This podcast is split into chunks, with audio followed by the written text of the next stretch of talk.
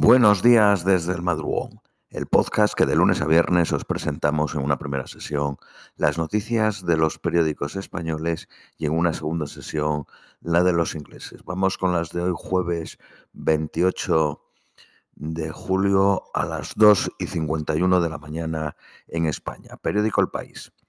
La economía rusa se contrajo un 4.9% en junio según el gobierno ruso.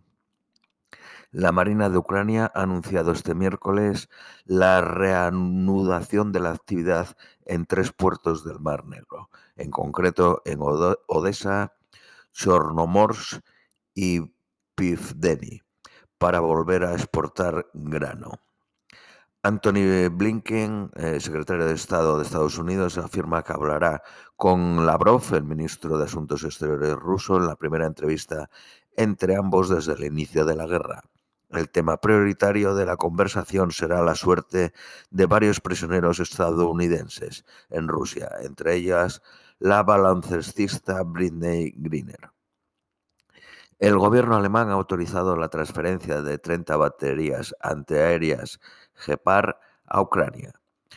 Rusia se refuerza ante un potencial contraataque ucraniano en el sur mientras sigue avanzando en el Donbass. El ministro de Defensa turco ha abierto este miércoles un centro en Estambul que ha de vigilar la exportación de cereales ucranianos. Lituania declara persona non grata al patriarca ortodoxo ruso. Sánchez habla con el primer ministro polaco sobre la detención del periodista español Pablo González y ha agradecido la colaboración del gobierno polaco a este respecto. Estados Unidos acelera la subida de tipos de interés con un alza del 0.75 y sitúa el precio del dinero en el 2.5. Boric, el presidente de Chile, anuncia la gratuidad en la red pública de salud de Chile. La medida entrará en vigor el 1 de septiembre y beneficiará a más de 5.300.000 habitantes. La ONU califica como alarmante el aumento del SIDA en América Latina. Periódico ABC. Ucrania redobla sus esfuerzos para recuperar la estratégica región de Gerson en el sur del país. Macron acusa a Rusia desde Benin de ser una de las últimas potencias imperiales coloniales. Rusia promete responder a la suspensión de la cadena de noticias rusa RT en la, Unión Europea. El Tribunal de la Unión Europea desestima la demanda de Rusia Today en Francia por prohibir su difusión en la Unión Europea. Según la inteligencia británica, los mercenarios rusos del grupo Wagner consiguen avances tácticos en el Donbass. Altos cargos del Partido Conservador británico respaldan a Boris Johnson como nuevo secretario general de la OTAN. El medio británico de Telegraph apunta que el todavía eh, primer ministro se, enfrenta a un posible veto por parte de Francia. Se espera que el titular Stoltenberg, el titular de la OTAN, renuncie en septiembre del próximo año.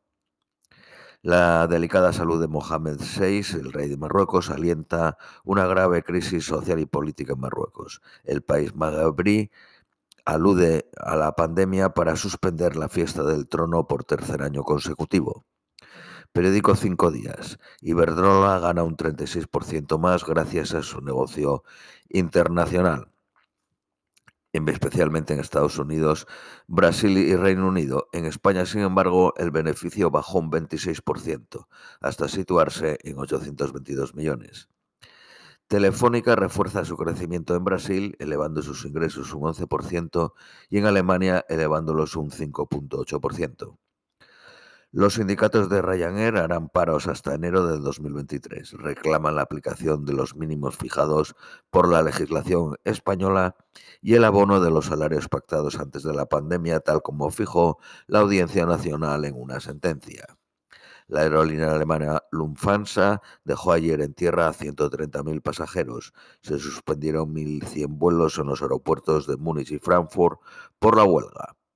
La farmacéutica israelí Teva pagará 4.200 millones en Estados Unidos por la crisis de los opiáceos. Prisa se alía, con los grandes medios de América Latina para el mercado publicitario de Estados Unidos. Supermercados Lidl creció un 6.6 en España en el 2021. Invertirá 360 millones este año para abrir 40 nuevas tiendas. Es el tercer operador nacional por cuota de mercado con el 6%. Periódico El Economista. El precio del gas provoca una parada del 20% en la industria española. El musical madrileño factura más que todo el cine español. La temporada que viene se estrenan 14 musicales en la capital. Madrid se sitúa en la cuarta potencia mundial detrás de Londres, Broadway y Hamburgo genera un empleo de calidad con sueldos a partir de 2.400 euros. Facturó 119 millones frente a los 94 del cine. El 70% de las entradas de los musicales se vende a turistas de fuera de la Comunidad de Madrid. Periódico La Razón. Un año de desgobierno de Castillo en Perú dos mociones de censura, cuatro jefes de gobierno y casi 60 ministros. El presidente izquierdista suma al país en la parálisis y en el escándalo permanente. El 62% de los peruanos piensan que debe renunciar debido a su incapacidad política. Castillo insiste en no dimitir y lo achaca todo a un supuesto plan golpista. Los presidentes de Estados Unidos y China hablarán hoy para intentar asegurar un entendimiento pacífico sobre Taiwán. La justicia de Estados Unidos podría ser un escollo para Trump en el 2024. La Fiscalía investiga el papel del expresidente en el asalto al, al Capitolio. Según la ONG Venezuela Foro Penal, en Venezuela ya hay 244 presos políticos. Sri Lanka extiende otro mes el estado de emergencia. La Organización Mundial de la Salud rechaza la vacunación masiva contra la viruela del mono. Notifica más de 18.000 casos en el mundo. Vamos con las noticias nacionales españolas. Periódico ABC. Sánchez de Saira al Tribunal eh, Supremo y absuelve a Chávez y a Griñán. Critica la sentencia de los seres porque pagan justos por pecadores y prepara el argumento para el indulto. Ni siquiera han sido acusados de haberse lucrado. La nueva selectividad valorará a los alumnos con una prueba de madurez. Descarta realizar un único examen para toda España que garantizaría la equidad territorial se eliminan contenidos académicos y de memoria y se apuesta por evaluar competencias. Hacienda riega en año electoral a las autonomías con un récord de financiación de 134.336 millones.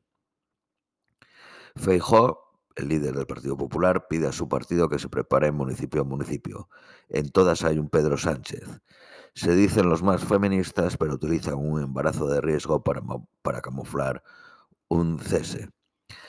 Esto hace referencia a Adriana Lastra. Periódico El País. Sánchez evita pronunciarse sobre el indulto a Chávez y a Griñán. Hacienda ofrece recursos récords a las comunidades autónomas y las del Partido Popular piden ahorro y otro sistema de financiación.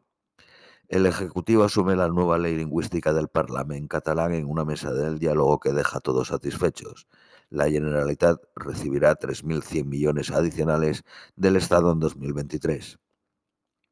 La doctrina del Tribunal Constitucional dificulta la suspensión de la condena a Griñán. Ha limitado la suspensión a penas de menos de cinco años, pero Griñán ha sido sentenciado condenado a seis años. El impuesto a las energéticas grabará sus ventas a un tipo inferior al 2%.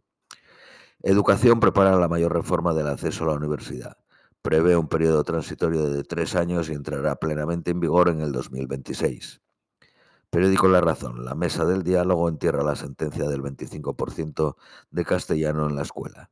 El acuerdo contempla un cambio en el reglamento del Senado para el uso de lenguas cooficiales.